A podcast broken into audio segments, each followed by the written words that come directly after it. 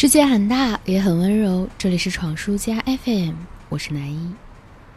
经历过考研的人一定能够理解落榜的迷茫、痛苦和失意。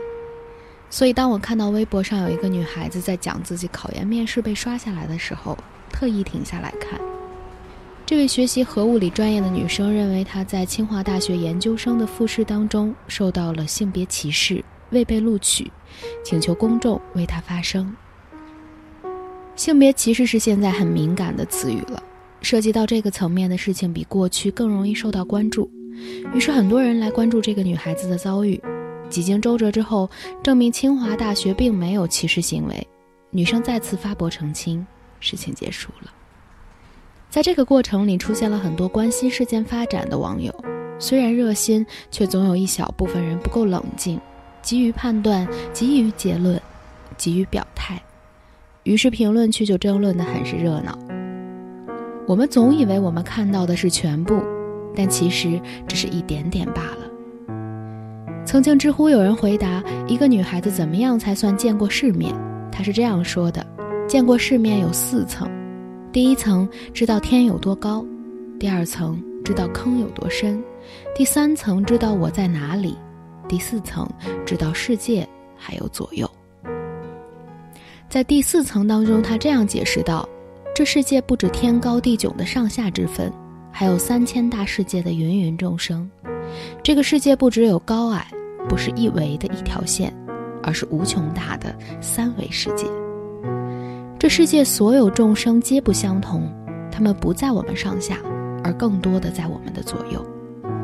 每一种事项都有它存在的理由，每一种存在都有它的阴暗和美好。”不再追求高矮，而去追求跃进这繁华世界，沉浸于人间烟火，普度众生。这一层的人，一千年才能出一个。一个女生怎样才能算见过世面？其实答案男女通用：尽量向上的足够高，尽力向下走的足够深，尽我所能心如明镜，知道自己在哪，尽心理解左右芸芸众生，能做多少做多少。所谓世面，就是世界的每一面。对此我深以为然。面对矛盾和争执，面对不同的人间事，我们不能够理解和包容，常常是因为我们眼中的自我过多，而他人过少。我们习惯了以自身的尺度衡量别人，却不能够保证这个尺度足够的严谨和深邃。我们习惯用普世的价值去定夺他人，却经常忽视。总有不能融入这个普世的个体存在，所以我们需要冷静和理智，也同样需要更高级的认知能力，去接受不同于自身的个体，去容纳这个光怪陆离的万花世界。晚安啦，朋友。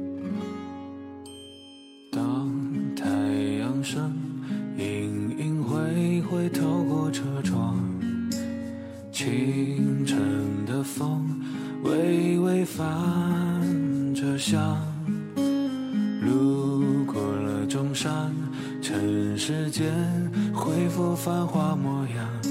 而我这一次要去何方？昨夜想了太久，那个路口哪有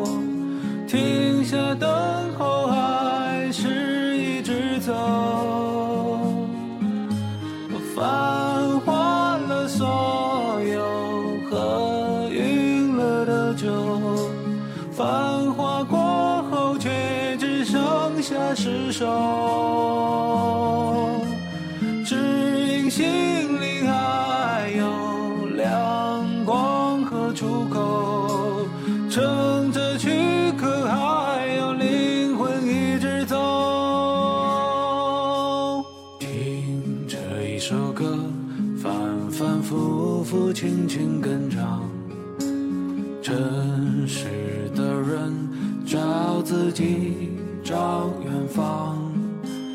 当花儿绽放，随心自由自在生长，迎着阳光的方向。